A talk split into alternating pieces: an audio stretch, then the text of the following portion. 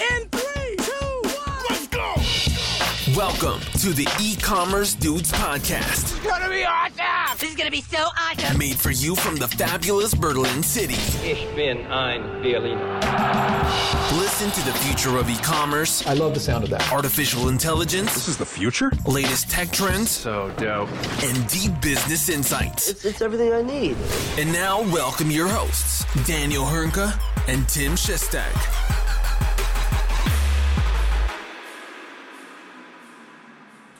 Hallo und herzlich willkommen zu einer neuen Folge bei den E-Commerce Dudes. Es ist Dienstag, der 25. Januar. Mein Name ist Daniel Höhnke und natürlich auch heute wieder mit dabei Super Daddy Tim Shazzy Shestak. Grüß dich, mein Großer. Wie geht's? Moin Daniel, mir geht's soweit wunderbar. Jetzt äh, bin ich ja tatsächlich nach zwei, zwei Wochen ungefähr raus aus der Quarantäne, darf somit auch wieder offiziell zum Sport und gestern war dann auch wieder das erste Basketballtraining. Man hat ja doch den ein oder anderen ähm, oder das ein oder andere Snackchen gegessen in der, in der Quarantäne, hat zugenommen, deswegen sah es kurzzeitig auch so aus, als wäre ich schwanger geworden. Und äh, nach dem gestrigen Basketballtraining fällt es mir wirklich schwer, mich äh, zu bücken oder noch zu bewegen. Benötige jetzt sogar Schuhanzieher, um meine Schuhe anzuziehen. Deswegen also bin ich bin ich wirklich äh, nur auf dem Sessel hier vor meinem Laptop den ganzen Tag und arbeite fleißig. Aber so viel, so viel zu mir. Wie geht's dir denn? Äh, gut, besten Dank. Ähm, ich muss gestehen, ähm, ich habe mir, ich werde auch alt. Ne? Also man, man steckt das nicht mehr so weg wie früher mal. Ich habe warum auch immer ein verdammtes dickes Knie und trage jetzt so eine blöde Bandage. Ähm, und ich habe keine Ahnung, wo es herkommt. Also von daher, äh, ja, mal kleiner, kleiner Shoutout an die Jungen da draußen. Lebt euer Leben, Kinders. Ne? Ähm, irgendwann kommt das Alter und schlägt knallhart zu. Und auch vor allem, wenn man es nicht ähm, akzeptieren möchte. Aber lass uns lieber zu den schönen Sachen des Lebens äh, äh, springen, bevor, bevor wir hier noch weiter äh, so ein bisschen ähm, ja, schlechte Laune verbreiten, würde ich fast sagen. Absolut. Lass uns doch zu den schöneren Themen übergehen, und zwar unseren E-Commerce bzw. tech-spezifischen Themen. Was ist denn überhaupt in den letzten Tagen und Wochen passiert? Und da gab es eine ganz spannende News, äh, und zwar Shopify, also der äh, kanadische Shop, ich nenne es mal Shop-System. Anbieter, der jetzt auch extrem stark nach Deutschland oder Europa expandiert ist, dort immer mehr Händler und Händlerinnen gewinnt für sich, hat eine Kooperation angekündigt. Und zwar möchte man ähm, mit, mit, mit JD kooperieren. JD ist eine Internet-Handelsplattform in China und ähm, hat schon unterschiedlichste Partnerschaften durchgeführt, also unter anderem mit Tencent, den WeChat gehört und haben dort direkten Zugang auf 988 Millionen aktive Kunden, ähm, machen aktuell auch einen Umsatz von, von 114 Milliarden Dollar und sind jetzt in Kooperation mit Shopify dahingehend, dass man letztendlich den amerikanischen Händlern, die auf Shopify setzen, einen neuen Markt anbieten kann. Ja?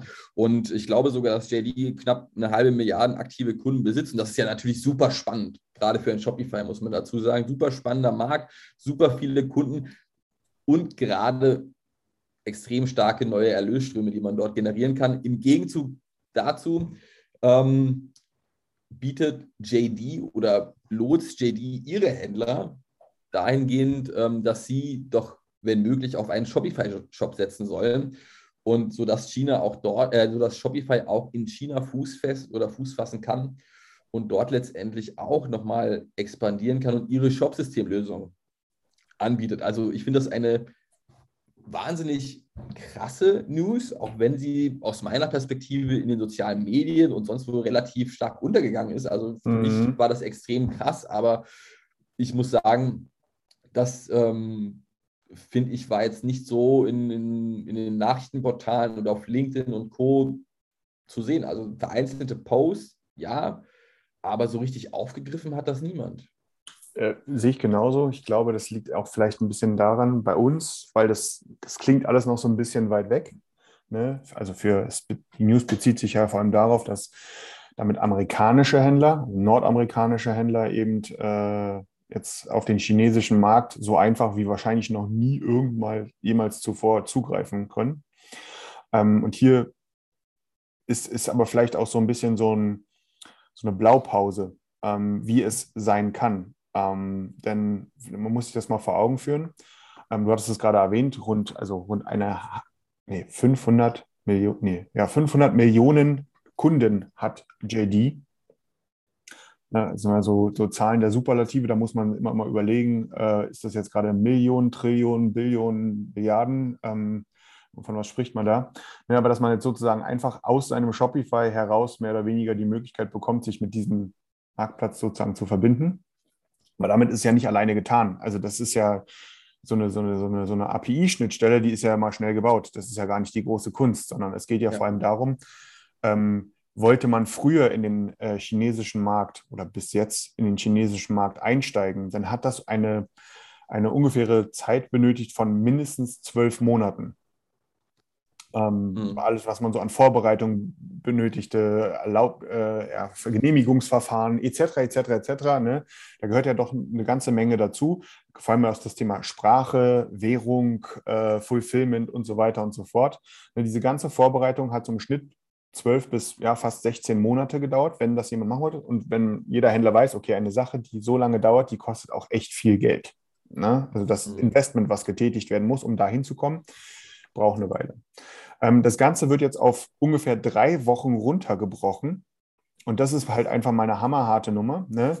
Denn ähm, für die amerikanischen und deswegen wahrscheinlich auch erstmal nur für die amerikanischen Händler ist es so, dass JD in den USA rund äh, oder jede Menge äh, Logistikcenter hat. Das bedeutet, der amerikanische Händler nimmt seine Ware und fährt das eben nicht nach äh, Peking rüber, sondern nach Kansas City oder weiß der Geier wo.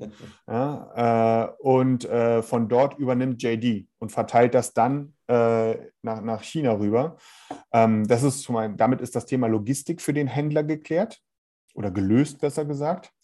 Shopify mit seinem System zusammen mit JD übernimmt auch das ganze Thema ähm, Währungsumrechnung, Preisdarstellung etc. etc. etc.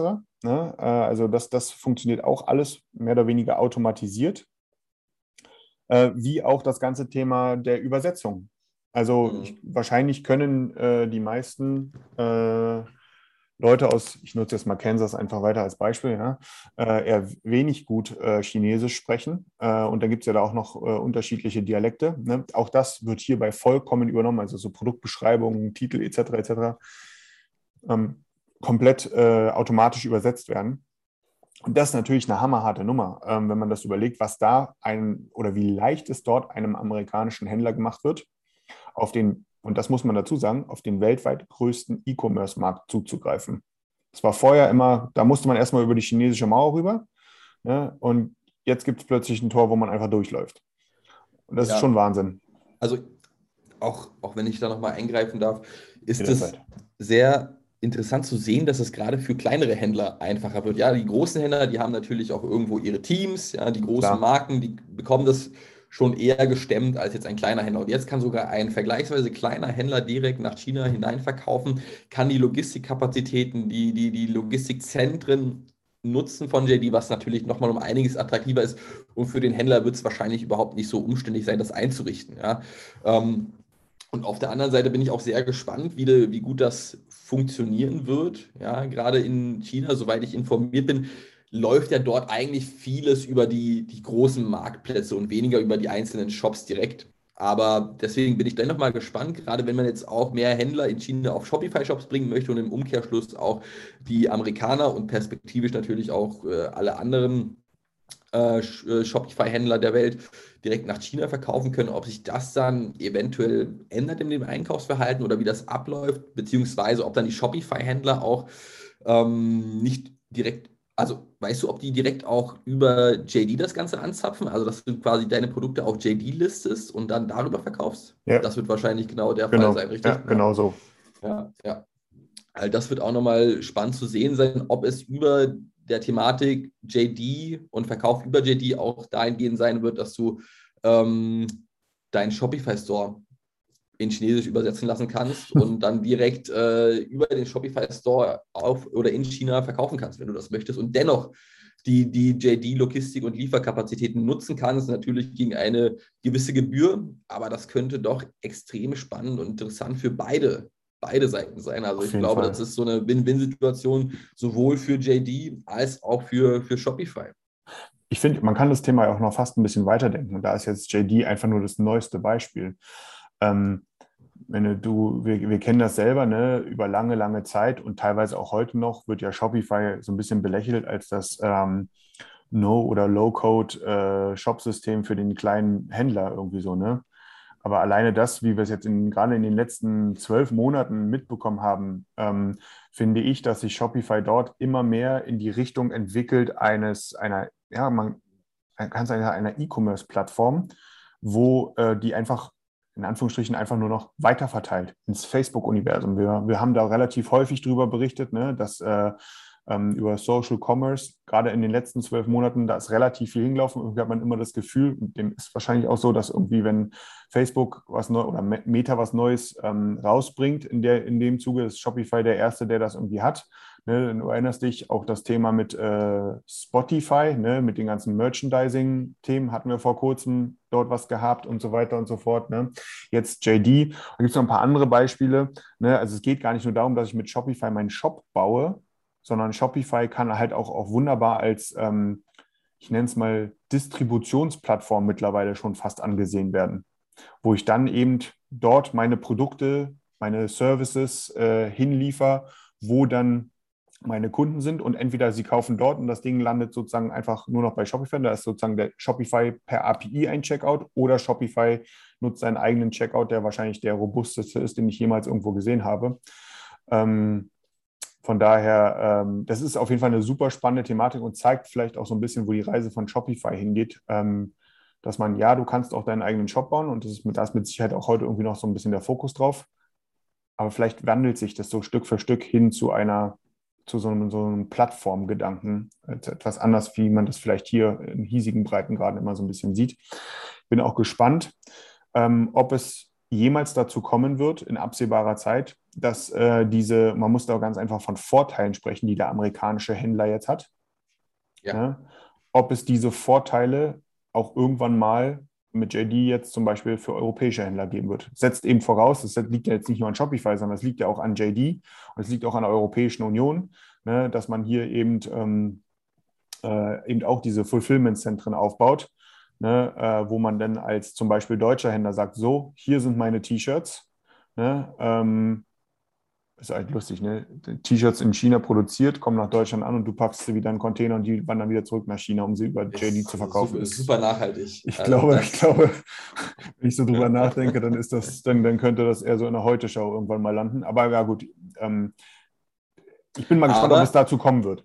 Also vielleicht muss hier gar nicht unbedingt die, die ganzen, also zumindest musst du nicht vielleicht Lagerhäuser unbedingt in Deutschland und Europa bauen, ähm, sondern kannst eigentlich einfach das ähm, aktuelle System in China nutzen. Wenn du dort deine T-Shirts herstellst, dann wird das mhm. dort auch direkt gelagert und du kannst die äh, Kapazitäten aus China heraus nutzen, weil aktuell ist es ja vielleicht auch nicht unbedingt anders in den USA muss man dazu sagen. Ja, die werden wahrscheinlich auch teilweise ihre Ware aus China beziehen, vermute ich mal. Ähm, und somit wäre das genau das gleiche hin und her wie in der Europäischen Union.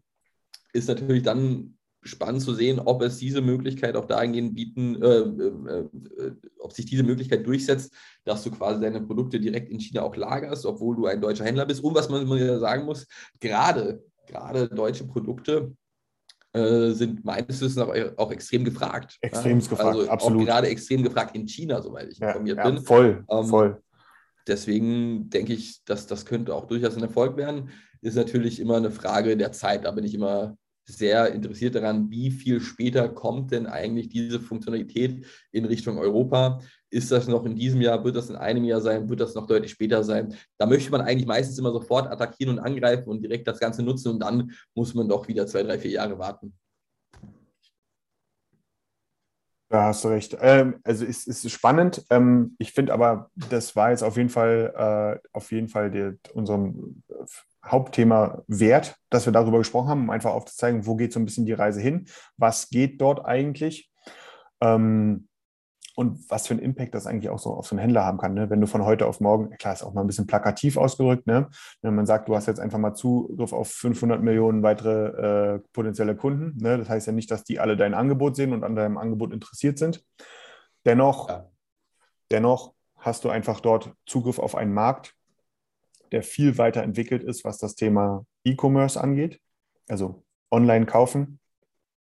Ähm, und ich bin gespannt, wie sich das entwickeln wird. Auf jeden Fall ein krasser Move von Shopify. Ich glaube, das ist, ich auch. Ähm, ich auch. ist auf jeden Fall ein dickes, ein dickes Brett und da gucken wir mal, wie sich das entwickeln wird.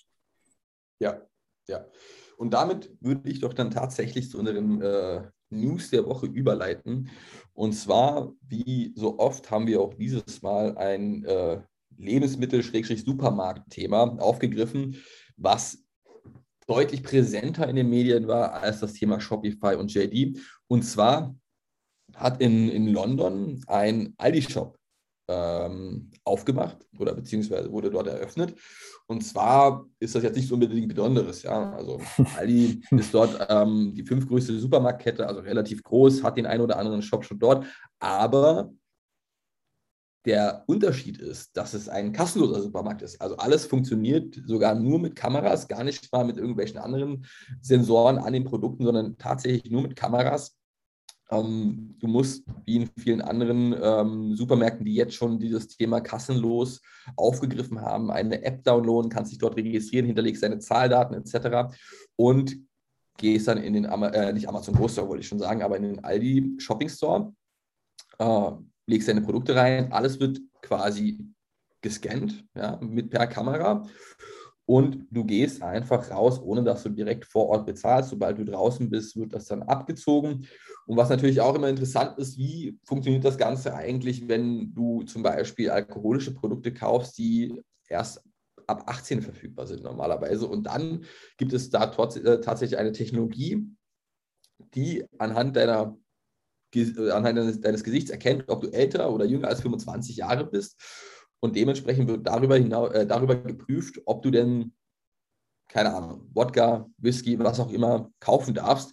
Äh, ich bin immer ein bisschen oder frage mich manchmal, wie so etwas dann tatsächlich auch in Deutschland ankommen wird. Klar, du hast auch hier den einen oder anderen kassenlosen Supermarkt, aber wenn du immer weißt, das habe ich mir eigentlich davor noch nicht gestellt, diese Frage, dass du quasi dauerhaft beobachtet wirst von Kameras, die genau prüfen, was du eigentlich machst.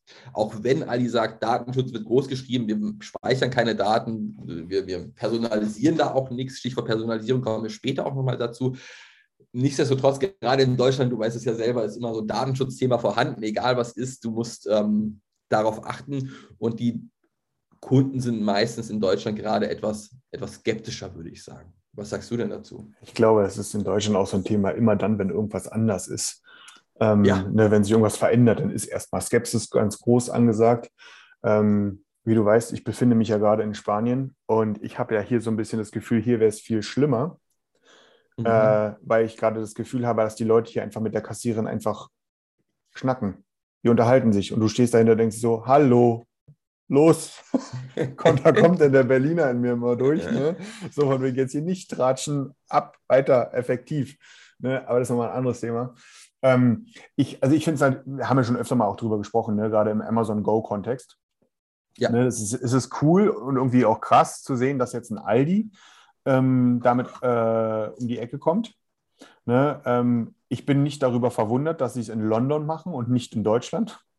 Ne? Äh, Ne, das ist, äh, weil da ist London einfach auch in seiner Gänze einfach nochmal, äh, in seinem ganzen Mindset auch nochmal auf einem ganz anderen Level. Von daher, da kann man das auf jeden Fall mal ausprobieren, glaube ich. Und ich, so habe ich es auch verstanden, dass das jetzt so mal als, als erster Test sozusagen gemacht wird. Ne? Ähm, von daher sehr, sehr, sehr spannend. Ähm, ich finde es aber in erster Linie jetzt nicht nur aus technologischer Sicht mit Kameras und bla, äh, spannend, sondern ich finde es vor allem dahingehend spannend.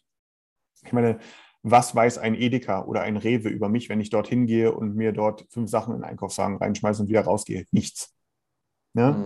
Also man versucht das immer so ein bisschen über so äh, hier, was, wie heißt das Ding, Payback-Karte und Deutschland-Karte und so weiter und so fort, ne? versucht man so ein bisschen was, äh, mich am POS zu identifizieren. Ähm, jetzt ist das, das, und das ist meines Erachtens nach der ganz große Gamechanger dabei, ähm, um in so ein Aldi Go reinzugehen, muss ich eine App haben. Ich habe mich im Grunde identifiziert. Ja, und äh, das sind First-Party-Daten, die damit Aldi zur Verfügung stehen und die wissen damit ganz genau. Der gute Daniel, ne, der steht auf diesem Kokosjoghurt ganz dolle Mhm. und den, den, den Schoko findet er nicht so toll, ne, anscheinend. Also jetzt mal ein bisschen überspitzt ausgedrückt. Und ich glaube, da liegt der ganz, ganz große äh, Gamechanger für die Unternehmen, ähm, weil man eben dann das nutzen kann, um ja, äh, für, zur weiteren Personalisierung eben die Sachen weiter auszuspielen. Ne? Also, weil sie eben, ich bin immer identifiziert. Ne? Ob das jetzt allen Leuten gerade in Deutschland schmeckt, ah, das sei jetzt mal dahingestellt. Ähm, ich ich würde ja, ich würde ja mich da aus dem Fenster lehnen wollen und sagen, wir werden uns auch im Einzelhandel einfach in diese Richtung entwickeln, ob alle wollen oder nicht, weil da geht es einfach um Effektivität ne, und Effizienz. Ne? Ähm, also ich glaube, der Gesetzgeber in Deutschland hat sich noch keine Gedanken darüber gemacht, ob ein Laden auch am Sonntag aufmachen darf, wenn's keine, wenn keine Angestellten da sind. Ja. Ist mal so, so, so Ja. das nächste Ding. Ne? Ähm, also da kommen noch einige Sachen auf uns zu. Auf jeden Fall ist es eine ganz, ganz spannende Entwicklung und ähm, die wird, sich- wir wissen, Rewe arbeitet auch dran, ne? Aldi macht schon, ne? also alle arbeiten an diesem Konzept. Ne? Von Ja. daher ähm, bin, ich, äh, bin ich eher gespannt, ich bin eher gespannt darauf, wenn die erste in Deutschland aufmacht. Genau, genau. Das ist die, die, die spannende Frage. Rewe hat ja schon einen derartigen Supermarkt. Ich glaube, der ist in Köln. Und Aldi hat ja genauso. Stimmt, das- da haben wir sogar letztens erst drüber gesprochen. Genau, ne? genau. Äh, Aldi, hat, Aldi hat das Kapital dafür, ja, sozusagen dort äh, das Ganze auch weiterhin voranzutreiben. Äh, und was natürlich auch betont wurde in dem einen Interview diesbezüglich von Aldi, dass man das Ganze natürlich auch macht, um Mitarbeiter einzusparen. Ja, das gefällt der, der, den Gewerkschaften vermutlich nicht so sehr, das kann ich durchaus nachvollziehen, aber natürlich macht das, äh, macht das Sinn. Oder beziehungsweise, dass man auch Mitarbeiter zumindest für etwas Sinnvolleres nutzen kann, als für das einfache Kassieren. Dass so, eine, so ein, dieser mehr, mehr dieser Service-Gedanke wieder auftritt, dass man den Kunden eher berät und die äh, Mitarbeiter dahingehend schul geschult werden und nicht unbedingt an der Kasse zu stehen und einfach alles über den Kassiertisch abzuwickeln. Äh, Man darf ja eine Sache nicht vergessen. Ja? Ich gehe in einen Supermarkt mit einem Wagen rein, packe alles in den Wagen rein, gehe an die Kasse, packe alles wieder aus, jemand anderes fasst es an und zieht es über irgendwas rüber und ich packe es wieder ein, um es danach in eine Verpackung einzu äh, in, in eine Tasche oder so einzupacken. Ähm, also ja, man, man kann mir jetzt vorwerfen, ja Mensch, Hönke, da bist du jetzt aber wieder sehr prozessoptimierend unterwegs in deinem Denken. Ja, richtig. ne? ähm, aber ich glaube auch, das ist, äh, wir müssen uns von dem Gedanken einfach auch ganz genereller Natur verabschieden, dass ähm, solche redundanten Tätigkeiten, dass die auf Dauer Bestand haben werden. Ich meine, den Gaslaternenanzünder, den gibt es heute auch nicht mehr. Sehr hart ausgedrückt. Ja, und das, da, der. Realität muss man sich stellen. Man darf dabei natürlich die Mitarbeiter nicht vergessen. Das möchte ich hiermit auch nochmal betonen. Ne? Jetzt hier die große Aldi-Kündigungswelle, das würden die auch nicht machen. Also das wäre das herzloseste Unternehmen aller Zeiten. Das wäre der Marketing-Super-GAU. Ja, ähm, aber ähm, ich glaube, wenn man heute äh, als Kassierer eine Lehre macht, weiß gar nicht, ob man das machen kann, ähm, dann sollte man sich sicher sein, dass man da nicht in Rente geht. Ja, ist auf jeden Fall, also ich, ich glaube, sehr interessanter Bildungszweig. Ich glaube nicht, dass man Kassierer als Lehre machen kann, Ich aber, weiß das auch nicht genau. aber okay. Vielleicht hast du da ja, bist du da, was, da, etwas auf der Spur. ähm, Nein, aber klar, dass das, ich denke, das ist die Zukunft und man muss dazu sagen, wenn Aldi es nicht macht mit den Kassengedusen in Supermärkten, man sieht ja, dass, dass es äh, etliche andere schon machen. Amazon Go war aus meiner Sicht einer der ersten, Rewe jetzt, Aldi jetzt und mal gucken, wann das Ganze auch mal in Berlin stattfindet. Weil das wundert mich schon eher, dass es nicht einen Supermarkt der in dieser Form in Berlin bisher gibt. Ja, ich glaube, also äh, Rewe hat halt seine, seine, seine, äh, seine Herkunft hier in Köln. Ne? Äh, von daher, da ist es, glaube ich, auch die regionale Nähe. Und ich glaube, auch in Köln ist ja da auch eine recht offene Stadt, in der man das durchaus mal machen kann. Aber ja, ähm, ich würde es auch mal gern sehen, wie so ein kassenloser Markt im Kiez irgendwie sich mit den Gorillas und so weiter und so fort äh, schlägt. Ja, das, das, das wird äh, wirklich spannend zu sehen. Apropos Gorillas, weil du es gerade erwähnt hast. nur ganz kurz am Rande, ich fand es sehr interessant zu sehen, dass ich, äh, als ich über LinkedIn darauf aufmerksam gemacht wurde, dass es dann doch noch andere Lieferdienste gibt als Gorillas, Flink, Bring etc. Äh, und ich fand wirklich, die, die, es handelt sich unter anderem um, um türkische Online-Supermärkte, aber auch so um, um Supermärkte, die primär dafür, äh, was jetzt dafür verantwortlich sind, aber unter anderem einfach so den ganzen klassischen Kioskbedarf abdecken. Und die Namen finde ich auch sehr interessant gewählt, ja, von, von Liefertüte zu Liefertürke, die glaube ich sogar zusammengehören, Baba Fresh, Lieferabi, also wirklich coole, coole ausgewählte Namen. Der, muss man sagen. der gute Lieferabi. Und, und, und zumindest bei Liefertüte und Liefertürke sind äh, meines Wissens nach Eco Fresh mit drin, der dort auch mit integriert ist und mit investiert ist auch, äh, die, die, die auch sogar teilweise schon länger als, als ein Gorillas oder Flink ähm, so, eine, so eine Art, nicht 10 Minuten, aber 50 Minuten Lieferung anbieten. Und ich kann mich erinnern, ich habe das schon vor zwei, drei Jahren mal aufgegriffen oder aufgeschnappt. Und damals dachte ich, das kann doch nicht funktionieren in 50 Minuten. Wer macht denn sowas? Und heutzutage, also da hat man scheinbar aufs richtige Pferd gesetzt. Heutzutage gibt es so viele äh, Quick-Commerce-Lebensmittelanbieter. Wahnsinn. Ja, das stimmt allerdings. Ähm, das, äh, ich habe mich ja nicht getraut, das auszusprechen. Deswegen danke, dass du das, äh, weil ich nicht genau wusste, worum es ging. Ne? Von daher danke, dass du das sozusagen so gerade aufgegriffen hast. also cool. gerne, gerade in Köln, Liefertürke und Liefertüte sind dort tätig. Also gerade in Köln kann man damit ähm, bestellen und sich was nach Hause liefern lassen. Und die anderen beiden sind klassische Online-Supermärkte, die sogar meines Wissens nach deutschlandweit liefern. Also gerne mal ausprobieren, wenn man möchte. Das muss, ich, das muss, ich, unbedingt mal, das muss ich unbedingt mal ausprobieren. Das, ist, das interessiert mich ja, wie es bei denen so abläuft. Ähm, aber apropos ausprobieren, ähm, beziehungsweise Veränderungen ist, glaube ich, hier auch so ein bisschen das richtige Stichwort. Ähm, ich meine, wir haben da auch relativ häufig in diesem Podcast drüber gesprochen. Man hat das äh, öfter mal und man wird es in Zukunft auch öfter mal nochmal hören, wie gerade der Einzelhandel über Amazon abkotzt. Äh, und damit ist ja immer Amazon Online gemeint. Jetzt muss der Einzelhandel, der da jetzt schon am Abkotzen ist, ganz hart, äh, ganz stark sein. Denn ähm, Amazon geht anscheinend gerade nochmal einen ganz, ganz großen Schritt weiter und hat einen Fashion Store in einen ersten Fashion Store, muss man vielleicht dazu sagen, in Los Angeles eröffnet. Amazon Style.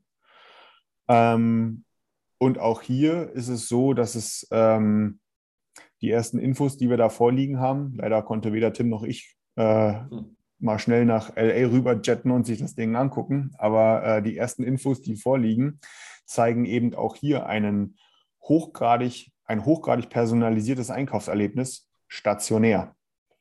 Ähm, Tim, vielleicht kannst du uns da noch mal ein paar Infos zu geben, was da gerade so passiert ist. Ja, also das ist ein, ein Konzept, oder was heißt ein Konzept? Der, der Laden wird Ende des Jahres live gehen, so nenne ich es mal, in Los Angeles, wie du schon gesagt hast. Und das Interessante an dem Laden ist, dass es nicht der klassisch gewöhnliche Fashion Store ist, wie ein HM, wie ein Zara, wie man es vielleicht zunächst erwarten würde, ähm, sondern er ist ganz, ganz anders aufgebaut. Ja? Also du hast nicht die unterschiedlichsten Größen direkt auf der Verkaufsfläche in L, XL und M und hast auch nicht ähm, die zig unterschiedlichen Farben direkt auf der Verkaufsfläche, sondern du hast eigentlich oder hier wird eigentlich ein äh, Style immer äh, präsentiert von, von einer Hose und einem Jackett und einem T-Shirt etc. Und dann kannst du per Amazon-App deinen oder den, den, den QR-Code scannen. Der QR-Code ist bei jedem Produkt einzeln hinterlegt, kannst diesen scannen und bekommst dann unterschiedliche Optionen aufgelistet. Ja. Du kannst dann per Handy sagen, okay, ich möchte ganz gerne dieses T-Shirt in XL und der Farbe Grün, wenn sie denn vorhanden ist, gerne direkt in die Umkleidekabine liefern lassen. Ja, und dann wird das quasi direkt zu deiner Umkleidekabine geliefert. Du musst nichts selbst schleppen, in dem, zumindest in diesem Step noch nicht. Ja. Du musst äh, äh nicht durch etliche Produkte stöbern, bis du überhaupt die passende Größe gefunden hast, ja, sondern du kannst dir eigentlich sicher sein, dass was auf Lager ist, wird dir dann per App angezeigt und das kannst du dir direkt in die Garderobe liefern lassen und wird dann innerhalb von wenigen Minuten von irgendeinem Service-Mitarbeiter dort direkt hingebracht. Wenn du vor der Garderobe bist, auch interessant, wird dir sofort per App, ähm, per Push-Notification gesagt, hier, deine Garderobe ist bereit. Du kannst jetzt deine Garderobe per App auch wiederum entsperren. Siehst dann dort die einzelnen Produkte in dieser Garderobe. Auch sehr interessant, aber in dem Zuge nicht neu, hat man schon in dem einen oder anderen Fashion Store gesehen. Bietest, äh, hast du einen Bildschirm. Ja, über diesem Bildschirm kannst du passende Cross-Selling oder Upselling-Produkte sehen. Äh, kannst auch ganz neue Produkte darüber sehen, die dir eventuell auch zusätzlich noch gefallen könnten. Auch diese können direkt wiederum äh, in, die, in die Garderobe geliefert werden. Und was natürlich dann anders ist als bei einem Aldi, natürlich behält Amazon die ganzen Daten. Natürlich äh, ist das selbstverständlich, dass sie diese Daten nutzen, um dir ein noch besseres Kauferlebnis, ja, so zumindest die positive Ausdrucksweise, ein noch besseres Kauferlebnis zu bieten. Und das ist doch sehr interessant zu sehen, weil das ist einfach mal ein Konzept, das hat man so noch nicht gesehen in dieser Fülle, würde ich sagen. Ja, natürlich gibt es ja. einzelne Elemente wie diesen digitalen, wie diesen Touchscreen, ähm, aber so in der Fülle habe ich das bisher zumindest noch nicht gelesen oder gesehen. Kann natürlich immer sein, dass in Asien schon etwas derartiges auf dem Markt ist, weil die dort generell etwas weiter sind meistens äh, als, als wir. Aber finde ich doch sehr spannend. Bin auch sehr gespannt, wie das von den einzelnen Marken angenommen wird, so ein Konzept. Ja. Ähm, und, und dann natürlich auch interessant oder wird es interessant zu sehen sein, ob Amazon diese Technologie auch wieder weitervermarktet und weiterverkauft. Denn wir wissen von Amazon Go, das haben sie gemacht, ja, nicht unbedingt etliche Amazon Go Supermärkte aufgemacht, sondern sie haben die Technologie Amazon Go weiterverkauft, ja, und das ganze Know-how weiterverkauft. Und da kann ich mir sehr gut vorstellen, dass das auch dahingehend interessant sein wird für den einen oder anderen Fashionhändler, weil diese Technologie, die Amazon da anbietet, ist komplett selbst entwickelt. Ja. Äh, und das macht man vermutlich auch nicht von, von heute auf morgen. Und der einzige Step, den ich quasi machen muss und selber meine äh, Sachen tragen muss, ist eigentlich vom äh, Service-Mitarbeiter, der die Sachen gerade eingepackt hat, raus zum Auto. Und das war es eigentlich schon. Und der Rest ist eigentlich sehr gut digital gelöst, muss man sagen. Ja, ist auf jeden Fall auch eine spannende Nummer, weil ja, wie du es gerade angesprochen hast, ähm, es ist an so ganz unterschiedlichen Touchpoints oder dadurch, dass Amazon genau weiß, wer dort im Laden drin ist und wie mit dem Laden interagiert, ne, weil es eben so eine, ich, im Grunde ist es ja so ein bisschen so ein Crossover hier sogar, ne, dadurch, dass ich meine App benutzen muss, um da halt die Sachen sozusagen zu bekommen, ähm, habe ich ja sogar so eine Art äh, E-Commerce Local Store Crossover Mix in dem Sinne. Ähm, und auch da wird natürlich sehr interessant, ähm, wie diese, also die, die Datenpunkte, die dabei entstehen, sind natürlich für Amazon Gold wert. Also muss man ganz klar sagen, ne? das ist, äh, die wissen ziemlich genau, ähm, dadurch auch, äh, oder sie gewinnen ja damit auch einfach nochmal viel mehr Daten im Vergleich. Also man gewinnt Daten mit, man verkauft ein Kleidungsstück online und es wird zurückgeschickt mit dem Grund, ist mir zu groß, zu klein. Wenn man überhaupt den Grund zurückbekommt, dann kann man das ja, wird das ja auch ausgewertet, das macht ja auch Sinn so gerade für, ähm, für so Passformen, äh, Hilfen und so weiter und so fort. Aber wenn man noch in der Kabine drin steht und sagen kann, nee, L ist blöd, gib mir mal doch XL, habe mich da ein bisschen vertan, Weihnachten ist noch nicht lang genug her, ne? ähm, dann dann, dann spart man sich zum einen die Retoure und zum zweiten gewinnt man damit auch einfach wieder Daten in auch ganz vielen Ebenen. Ne? Und auch hier lässt sich natürlich wieder ein ziemlich cooles Cross-Selling ähm, machen, weil ich glaube, gerade das Thema Cross-Selling ist im heutigen äh, Fashion äh, Handel, stationären Fashion-Handel, ist es einfach fast nicht existent. Jedenfalls nicht ja. in der Form so, wie man es sein könnte oder es sein sollte vielleicht sogar. Also von daher super spannend. Ähm, und es klingt, also wir merken ja auch einfach, ne, wir haben jetzt über zwei Themen jetzt hier direkt hintereinander gesprochen, die so ein bisschen auch den Zukunft des Einzelhandels jetzt nicht vielleicht komplett beschreiben, aber so eine, verschiedene Wege aufzeigen, wie sowas oder in welche Richtung sich dieser Bereich entwickeln muss. Ein weiter so, ist hier vielleicht nochmal das Wort mit dem erhobenen Zeigefinger, ne? ein weiter so wie früher, ähm, sorgt halt dafür, dass die Leute eben nicht mehr kommen. Und deswegen sterben die Innenstädte aus. Ja, also es wird auch sehr interessant zu sehen sein, wie sehr wird denn so ein Amazon-Fashion-Konzept angenommen, weil das ist ja doch etwas elementar anderes. Du hast dort nicht diese Massen an, an Kleidungsstücken, kannst ja. vielleicht auch nicht unbedingt dir das T-Shirt direkt vor die Brust halten, um es mal so, so optisch zumindest zu, zu sehen, wie es, wie, es, wie es wirkt, sondern lieferst dir das alles immer direkt in die Umkleidekabine kann aber auf der anderen Seite auch super angenehm sein, weil du dann eben nicht alles rumschleppen musst, weil du nicht 10, 20, 30 T-Shirts durchfühlen musst, ob denn das ganze Thema in, in XR noch für, äh, zur Verfügung steht. Ähm, deswegen bin ich auch da interessiert daran, wie das angenommen wird. Wahrscheinlich auch äh, zielgruppenspezifisch. Ich kann mir vorstellen, dass die Amerikaner dort wieder das Ganze deutlich eher annehmen. Und wenn sowas mal nach Berlin kommen sollte, dass es dann wieder sehr viel Skepsis verbreitet. äh, aber gut, auf jeden Fall eine, eine, Neuigkeit, die ich, die ich super interessant finde. Und mal gucken, wie das Ende des Jahres angenommen wird von den Bewohnern in, in Los Angeles und Umgebung. Ja, das ist auf jeden Fall ein spannendes Thema. Ähm, dann würde ich sagen, springen wir zum nächsten Thema, ähm, wo wir uns, glaube ich, auch ein bisschen kurz fassen äh, können. Ähm, da die Frage an dich, Tim. Ähm, es gibt Neuigkeiten rund um Walmart und indische Händler, wenn ich das richtig verstanden habe. Vielleicht kannst du uns da mal ein kurzes Heads-up.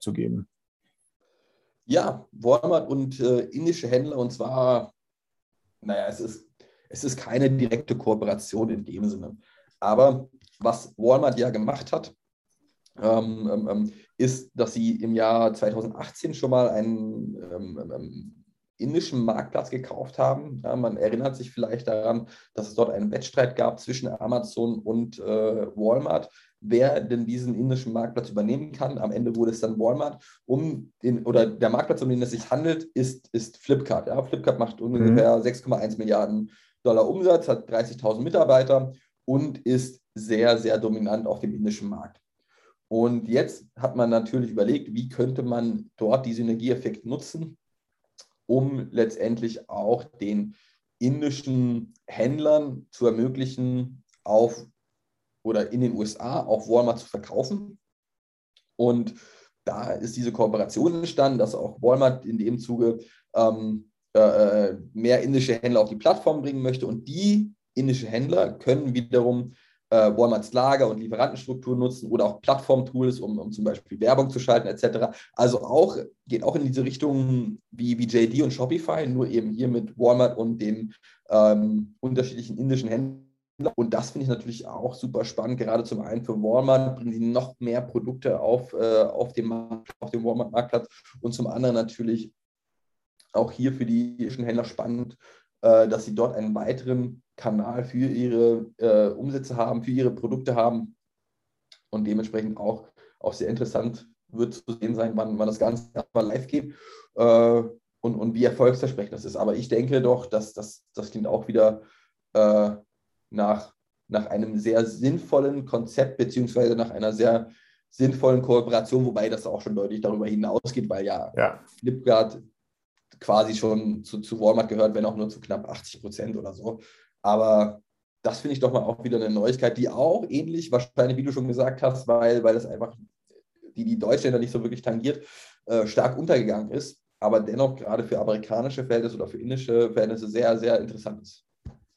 Äh, absolut. Es geht ja auch hier wieder so ein bisschen in die Richtung, ne, dass das Thema Plattform äh, der, oder der Plattformgedanke hier mit all seinen Ausprägungen, ne, du hast es gerade gesagt gehabt, ne, es geht halt auch darum, ähm, das Thema Fulfillment, die Fulfillment-Strukturen mitzunutzen und so weiter und so fort. Ne? Also äh, es zeigt auch nochmal hier, äh, wie man sich auch als Händler damit, im Grunde ist das ja mit der Hilfe eines ganz, ganz, ganz, ganz Großen, wie man ja, mit deren Hilfe sich weiter internationalisiert. Ja. Ähm, von daher super spannendes Thema. Ähm, ich bin einfach gespannt, wie sich das Ganze weiterentwickeln wird. Ne? Und, und vor allem bis jetzt sind wir einfach so ein bisschen raus hier in Europa. Ja, in diesem ganz großen Game sind wir einfach irgendwie noch nicht dabei. Aber vielleicht ist das auch ähm, der Thematik geschuldet. Ne? Internationalisierung bede bedeutet für uns halt von Deutschland nach Holland zu gehen. Ne? Da brauche ich im Zweifelsfall auch gar keinen großen für. Ne? Das, das stimmt. Kann, ja, kannst also, du dir Sorry, mach, ja. mach erstmal deinen Gedanken zu Ende. Ja, alles gut, alles gut. Ich habe überlegt, kannst du dir vorstellen, dass das hier auch umgekehrt funktioniert von, also Walmart ist ja auch quasi ein Marktplatz und auch amerikanische Händler verkaufen über Walmart. Kannst du dir vorstellen, dass auch amerikanische Händler auf Flipkart verkaufen in dem Zuge? Weil das kann ich mir wiederum schwer vorstellen. Ich glaube, die ja, muss man mal gucken, die Kaufkraft in Indien ist ja auch noch ganz andere als in den USA. Könnte dann natürlich schwierig werden, je nachdem, was für Produkte du verkaufst dort äh, oder ob du das ähnlich lösen könntest, wie wir das zunächst gesagt haben, dass du quasi in Indien deine Produkte herstellst für einen niedrigen Kostensatz und dann darüber direkt verkaufst als Walmart-Händler. Da bin ich mir noch nicht sicher. Dazu kann ich Indien als Markt zu wenig einschätzen, ehrlich gesagt. Ja. Das, da fehlt mir einfach die, die, die Kenntnis äh, in Gänze. Ähm, ja, von daher schwierig, schwierig zu beantworten. Äh, sehr schwierig zu beantworten. Ich, mir ist nur gerade eine Sache noch gekommen. Ich weiß, das ist schon ein paar Jahre her, aber ich weiß, dass Alibaba, ich glaube, es war in Belgien, bei irgendeinem Flughafen, wollten die ein riesengroßes Fulfillment-Lager bauen. Ähm, was, glaube ich, nach dem ähnlichen Prinzip funktionieren sollte, wie es jetzt mit JD und äh, China abläuft. Ne? So im Sinne von, der, in dem Falle der europäische Händler schiebt da seine Ware sozusagen rein. Ähm, und äh, Alibaba sorgt dafür, dass das nach China kommt. Ähm, allerdings kann ich dir nicht sagen, was daraus geworden ist. Ich habe da schon unfassbar lange nichts mehr gehört. Ähm, von daher, es geht ja. Ne? Also es würde, äh, gerade weil Alibaba ist jetzt auch nicht nur China, sondern das ist ja noch viel, viel, viel, viel mehr. Ne? Ähm, ich hatte es ja mal erwähnt gehabt letztens, ne? auf Mauritius größte Online-Shopping-Plattform ist dort Alibaba und die haben einfach kein Problem mit zwei Wochen auf ein Stück zu warten. Ne? Ja. Äh, also von daher, das, das geht schon. Ähm, äh, da muss man einfach mal so ein bisschen gucken. Ich glaube aber, ja, wir in Europa sind da nochmal so eine kleine Sonderlocke, weil wir einfach diesen Flickenteppich ja hier haben. In alle Richtungen. Also sowohl was reingeht, als auch was rausgeht. Ne? Äh, das ist äh, damit, das macht es für alle Beteiligten nicht immer ganz einfach, glaube ich. Da bin ich mir sogar ziemlich sicher. Aber es ist auf jeden Fall, also die, die Internationalisierung liegt ja bei uns auch so ein bisschen vor der Tür als Chance. Ja, ist aber auch, glaube ich, auch nochmal ein anderes Thema. Ähm, aber stimmt, spannend, spannend mit Walmart, Flipkart und Indien. Man sieht, dass da echt, also auch, sage ich mal, sich der E-Commerce weltweit gerade sehr stark wandelt. Ja, absolut. Also das äh, finde ich auch alle Neuigkeiten auf jeden Fall, die wir jetzt international besprochen haben, sehr interessant und wo man jetzt auch einfach abwarten muss, was die nächsten Monate dort passiert. Ähm, für uns, ich, ich, nenne uns mal Digital Natives, natürlich noch, noch interessanter als äh, für den einen oder anderen ähm, normalen, in Anführungszeichen normalen Konsumenten. Aber jetzt haben wir sehr viel über geografisch eher weiter entfernte Länder gesprochen. Jetzt geht es tatsächlich mal um die EU. Um wie sollte es anders sein, wenn man über die EU spricht, spricht kommt das Thema Datenschutz auf. Und insbesondere jetzt in diesem Zuge geht es um Google Analytics. Also Google Analytics kennt vermutlich jeder, äh, jeder E-Commerce-Händler für die Analyse seiner, seiner, seines gesamten E-Commerce-Shops. Und dort gab es jetzt ein, ein Urteil, was das Ganze ja schon eher in, in, so illegal quasi macht, die Nutzung von Google Analytics. Aber kannst du uns da mal näher beleuchten, Daniel? Was hat es damit auf sich? Was ist da eigentlich jetzt passiert? Ja, ähm, und zwar ähm, hört man, hören jetzt vielleicht oder haben einige nur gelesen, vielleicht, weil die News, die ist jetzt doch ein bisschen mehr als zum Beispiel die anderen, die wir heute besprochen haben, durch, die, durch, die, durch, die, durch den Ether gegangen. Allerdings haben das, glaube ich, viele abgetan als, aha, ist in Österreich und das müssen wir hiermit relativieren. Aber was ist passiert? Äh, und zwar äh, ist äh, in Österreich hat die oder die österreichische Datenschutzbehörde hat in der vergangenen Woche ähm, einem, dem Verein NIOP rund um den Datenschützer Marc Schrems, den kennen, glaube ich, vom Namen her dadurch plötzlich ganz viele, einer, einer, einer Klage, Musterbeschwerde besser gesagt, stattgegeben gegen einen Verlag in Österreich, die Google Analytics nutzen. Und in dieser äh, und Recht geben bedeutet hier in dem Falle, dass die Standardintegration, das Standard-Tracking von Google Analytics äh, gegen die äh, Regeln der DSGVO, äh, äh, dass es diese verletzt und damit nicht rechtens ist. Äh, und das ist ein ganz entscheidender Punkt. Das bedeutet, und ich glaube, ich würde mich einfach mal auch hier wieder aus dem Fenster lehnen, jeder, der hier zuhört, hat, wenn er Google Analytics implementiert hat, das ganz normal implementiert, also über ein direktes Tracking, äh, über einen direkten Tracking-Pixel beispielsweise. Ähm, und das Problem dabei ist, dass ähm, die persönlichen Daten werden durch, dieses, durch diesen Tracking-Pixel in die USA übertragen, erst dort verschlüsselt und also erst dort sozusagen vor Ort verschlüsselt, währenddessen die Daten schon in den USA sind. Und das ist eben nicht vereinbar mit der Datenschutzgrundverordnung, die in Europa gültig ist. Man erwartet, dass, ähm, und das läuft gerade schon in Deutschland äh, jeden Tag, dass in Deutschland das Thema dort auch, ähm, ist hier auch die Datenschutzbehörde äh, dazu funkt, in den Niederlanden bereits auch, in Spanien wohl bereits auch. Also es wird jetzt wie so ein Lauffeuer einmal wahrscheinlich durch die Europäische Union durchlaufen. Und dann haben wir den Umstand, dass die Standardintegration, so wie sie auch in jedem Shopify, Shopware, Spriker, äh, Magento, Shop und so weiter und so fort implementiert ist, bei den meisten einfach illegal ist und damit abmahngefährdet.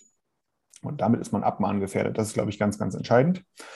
Ähm, und hier besteht ziemlich akuter Handlungsbedarf. Ähm, denn äh, ich glaube, jeder sagt sich, okay, was machen wir denn jetzt? Was machen wir denn jetzt? Ne? Ähm, vielleicht, hier ist es so, dass ähm, äh, die in Anführungsstrichen einfache Antwort ist, Google Analytics rausschmeißen. Das ist aber natürlich für ganz viele eine sehr unbefriedigende Antwort.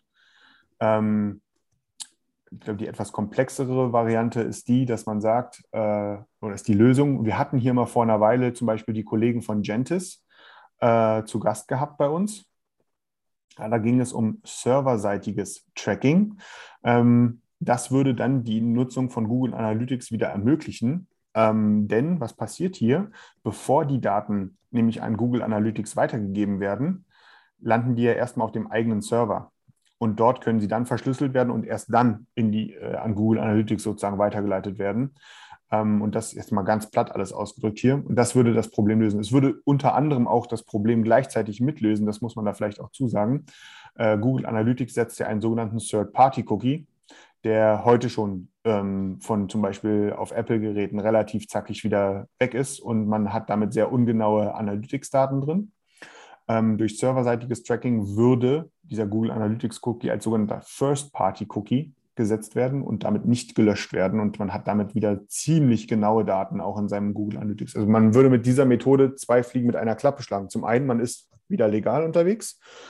Nummer zwei, Nummer zwei, äh, die eigenen Analytics-Daten sind wieder deutlich, deutlich, deutlich genauer. Ähm, ich hatte letztens mit einem Kollegen äh, ein Gespräch gehabt, da ging es eher um Performance-Marketing-Themen. Da war so, da meinte er auch, äh, man kann ja durch Cookiebot oder durch äh, die, durch den Cookie-Consent kann man ja mittlerweile ganz gut auswerten, wie genau ähm, solche Analytics-Daten sind. Und er meinte zu dir, Daniel, vertraue mal nicht zu sehr auf, die, auf den Daten. Wir sind nämlich bei einer gerade meiner Akzeptanzrate von 40 Prozent, also gerade mal 40 Prozent ähm, der Daten in Analytics waren dann sozusagen so, dass man sagen konnte, gut, da kann man jetzt mal richtig drauf vertrauen, was da halt so drin steht. Ja, ähm, und ja, von daher, das ist eigentlich ein riesengroßes Thema, was jeden Händler oder mehr oder weniger jeden Händler gerade betrifft. Und da besteht akuter Handlungsbedarf. Ja, also gerade was du auch schon erwähnt hast, die beiden ähm, Lösungsoptionen, einmal ich entferne Google Analytics aus meinem Shop und setze auf eine andere Lösung. Keine Ahnung, Matomo gibt es da, die mir jetzt aktuell bekannt sind. Ja. ja. die dort äh, natürlich das, das Thema stark spielen, dass Google Analytics jetzt quasi illegal ist und, und äh, das ganze Thema Datenschutz auch vorantreiben. Und auf der anderen Seite äh, eine Gentis-Integration auch super spannend. Also wir hatten dazu einen Podcast äh, mit den beiden Geschäftsführern. Sehr, sehr angenehm, sehr immersiver Podcast. Und, und wenn man dort wieder mehr und bessere und äh, äh, ja, sichere Datenqualität stellen möchte, dann ist Gentis mit Sicherheit ein guter Weg, das anzustellen. Absolut. Und jetzt würde ich doch tatsächlich auf unsere weitere und nächste Rubrik kommen.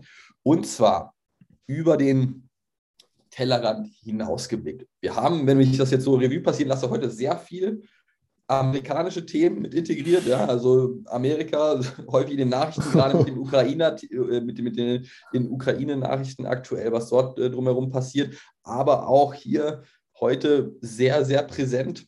Und zwar geht es auch wieder um zwei Unternehmen, einmal Microsoft, beziehungsweise schon eher drei Unternehmen.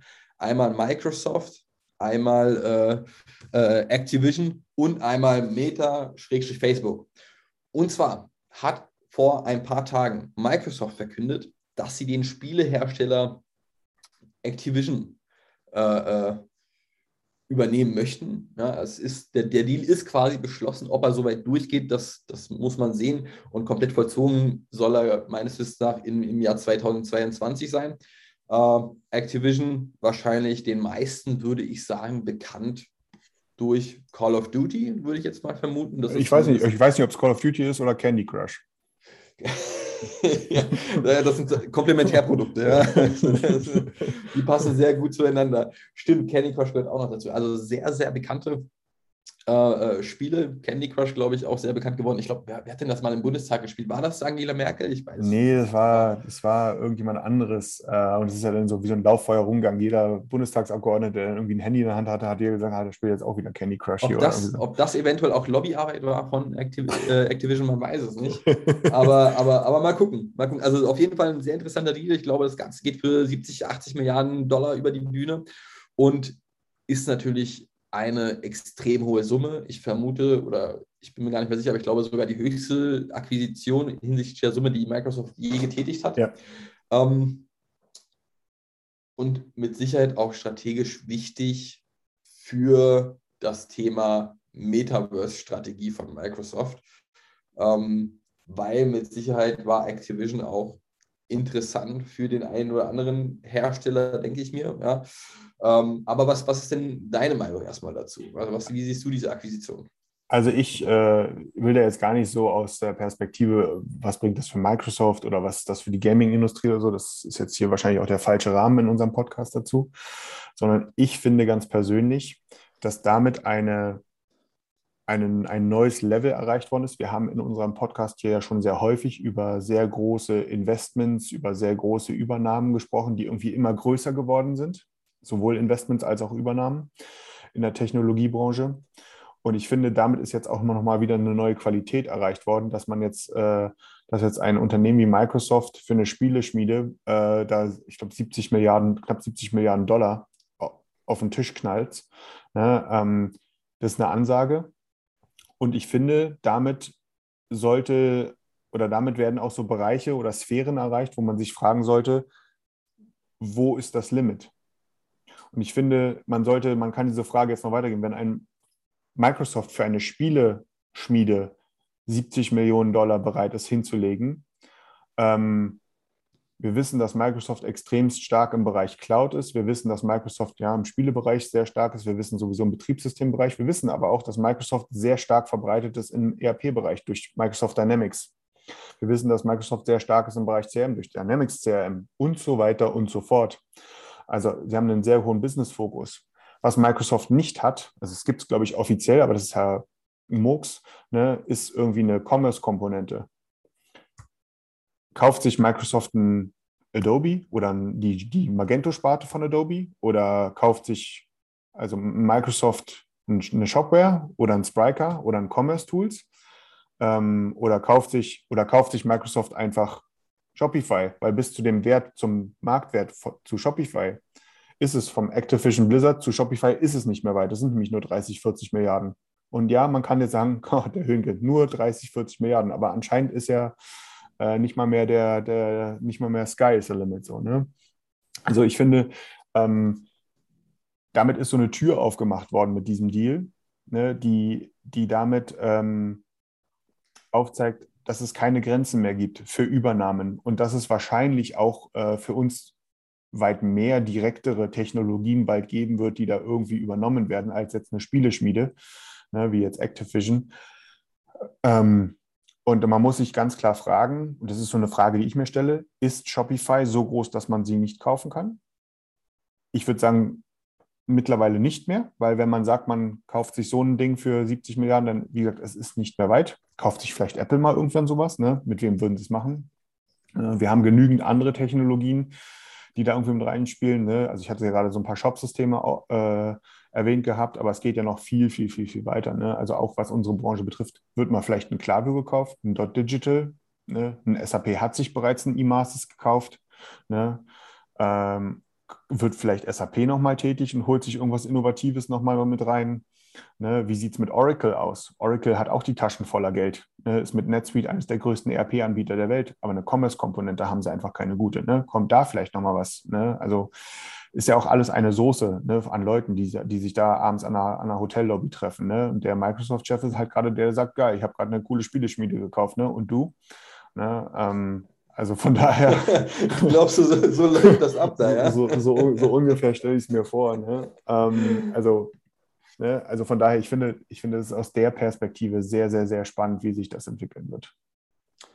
Ja, das wäre tatsächlich noch ein Thema gewesen für unsere Prediction-Folge für dieses Jahr. Wer kauft wen eigentlich dort? Ich finde das ganz interessant, was du gesagt hast. Microsoft hat in dem Zuge keine Commerce-Komponente, hat in vielen anderen Bereichen schon tätig, ERP, CRM etc. Aber der Bereich Commerce fehlt noch. Ja. Das wäre natürlich jetzt interessant zu, zu diskutieren nochmal. Wer wären denn da potenzielle äh, Kaufoptionen und, und warum überhaupt? Ja, wir ja. Und wie gesagt, Striker etc. Ich finde, so ein Deal jetzt mit der Spieleschmiede zeigt, ähm, es wird wahrscheinlich niemals am Preis liegen. Ja, also Microsoft hat vermutlich auch die, die finanziellen Mittel, die wachsen auch noch relativ solide, machen einen ganz guten Umsatz, muss man dazu auch sagen. Ja. Also da, da stelle ich oder mache ich mir keine Sorgen, dass sie die finanziellen Möglichkeiten hätten, um da nochmal eine Akquisition zu tätigen. Mal sehen, was wir da, was wir da in den kommenden Monaten oder vielleicht kommenden Monaten sehen. Das wäre natürlich für den Commerce-Bereich super interessant, Magento, ich weiß gar nicht, ob Magento noch so interessant ist. Man, man sieht irgendwie es, oder es, es, ist jetzt Adobe, ne? Also es ist ja. jetzt ganz fest auch, auch vom Namen her. Es ist jetzt Adobe Commerce. Aber auch hier ist Adobe nicht einfach auch ein Kandidat, der übernommen werden kann. Wow. Das, also du, du haust ja eine These nach der anderen raus. Ich ja, also ich sag ja, damit es ist eine Tür aufgemacht worden. Ne? Ähm, die, also wenn du überlegst, Ne, man, man, man spricht jetzt da äh, von, äh, wenn wir das jetzt mal wieder auf das Activision-Beispiel äh, beziehen, ne? Sony ist weniger wert als Activision und Microsoft hat Activision gekauft. Ja, ja, es ist also. Und wir reden von Sony. Jeder Mensch kennt Sony. Ne? Der hat irgendwie einen Fernseher, Blu-ray-Player mal von denen gehabt, irgendwie äh, eine Playstation und so weiter und so fort. Ne? Also von daher, wir reden hier wirklich über Sphären, die sind ganz woanders angesiedelt. Lass uns dazu gerne mal eine, eine, dazu können wir echt mal wirklich eine gesonderte Folge machen nochmal. Also wer akquiriert hier wen und warum? Das ist doch echt ein spannendes Thema. Ähm, mal gucken, ob davon irgendetwas im Jahr 2022 noch eintritt. Und, und ich denke auch, also wenn man sich darüber Gedanken macht, warum kauft Microsoft denn überhaupt Activision Blizzard, dann ergibt das durchaus Sinn. Ja, also da bieten sich durchaus interessante strategische Möglichkeiten, die man dort vollziehen kann. Dann auch wiederum die Frage, ja, PlayStation äh, ist ja einer der, oder ich weiß gar nicht, die meistverkaufte Konsole überhaupt. Und stellt man, also ja, also die Aussage wurde getätigt, dass man weiterhin auch Call of Duty etc. der PlayStation-Generation und dem PlayStation-Kunden zur Verfügung stellt. Die Frage ist immer noch gleichwertig oder vielleicht mit verzögerter Lieferzeit oder mit verzögerten Freigaben etc. Da mal gucken, was da drauf zukommt. Und dann wiederum kann dadurch der Xbox-Markt auch wiederum angekurbelt werden. Und da sind wir eigentlich noch, noch, noch gar nicht im, im Metaverse angekommen. Also da bieten sich doch interessante Möglichkeiten. Ich glaube auch. Äh, da wird relativ viel auch mit dem Buzzword Metaverse, äh, glaube ich, ja. auch äh, verbunden sein. Aber ähm, ja, dann vielleicht noch eine ganz kurze Sache, so ein, ein in Anführungsstrichen zweites kleines Thema äh, in unserer allseits beliebten Über den Tellerrand geschaut Rubrik. Ähm, ist gestern äh, aufgepoppt oder beziehungsweise kommt heute auch so ein bisschen bei uns an, die Ankündigung, dass Meta, also Facebook sozusagen, ja, äh, seit bereits zwei Jahren an einem neuen Supercomputer arbeitet. Und äh, die haben jetzt mal ein paar Details dazu bekannt gegeben, dass sie jetzt demnächst vorhaben, dass es der größte Supercomputer der Welt wird. Äh, mit aber, aber, aber, aber Tausenden von Chips. Jetzt weiß man auch, warum wir eine Chipkrise haben. Die stecken also an, alle anscheinend in diesem Supercomputer drin. Ähm, und damit verfolgt äh, Facebook äh, ganz massive Ziele im Bereich von äh, KI-Modellierungen oder KI-Trainings oder wie auch immer man sagen möchte. Ja, und äh, hat hier auch erste Beispiele genannt, wo man mit diesen neuen KI-Modellen sozusagen hingehen möchte. Und ein Beispiel, das kam mir vor wie aus Raumschiff Enterprise, ähm, ist, dass man in so äh, Gruppencalls, so im Grunde das, was wir jetzt hier gerade machen, Tim. Ne? Wir, wir beide sind hier gerade über Zoom miteinander connected. Ähm, also, dass man dort viele Leute in so einem Call drin hat, so wie wir ihn alle in unserem beruflichen Alltag ja mittlerweile fast täglich haben, jeder, eine, jeder seine eigene Sprache spricht, aber so in Echtzeit übersetzt wird, dass man einfach praktisch eine Gruppenkonversation in seiner eigenen Landessprache mit diversen anderen Menschen in ihrer Landessprache abhalten können soll. Und das ist eine Kampfansage. Ähm, ist für mich eine absolute Kampfansage, dass man das innerhalb der nächsten drei bis fünf Jahre, also ist jetzt auch gar nicht mehr so weit weg, ne, dass wir dann den Raumschiff Enterprise-Status äh, haben. Ähm, und das zahlt für mich, wenn wir das nochmal auf den Commerce-Bereich so ein bisschen ähm, beziehen, ganz klar darauf ein, dass Internationalisierung, das geht jetzt vielleicht so ein bisschen einher mit so, wie wir heute die Folge begonnen haben, ja, dass Internationalisierung nicht mehr an der Sprache scheitert. Auch heute schon nicht mehr. Also das kriegt man in vielerlei Hinsicht auch schon ohne so einen Supercomputer heute hin, ohne dass man sich eine Armee von Übersetzern anstellen muss. Ne? Aber, Zumindest nicht mehr so stark wie früher. Genau, richtig. Ja. Ja, äh, es zeigt aber einfach auch so ein bisschen, wohin die Reise hingehen wird.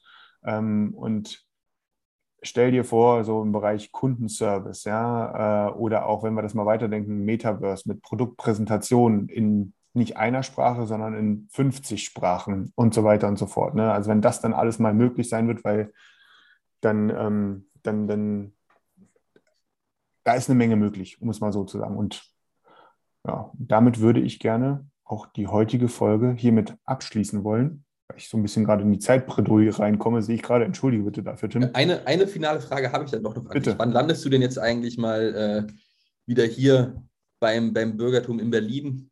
Wann, wann bist du wieder hier und wo und wo landest du? Ja? Also bist du dann wieder unterwegs, Flughafen München, Flughafen Schönhagen, Flughafen BER.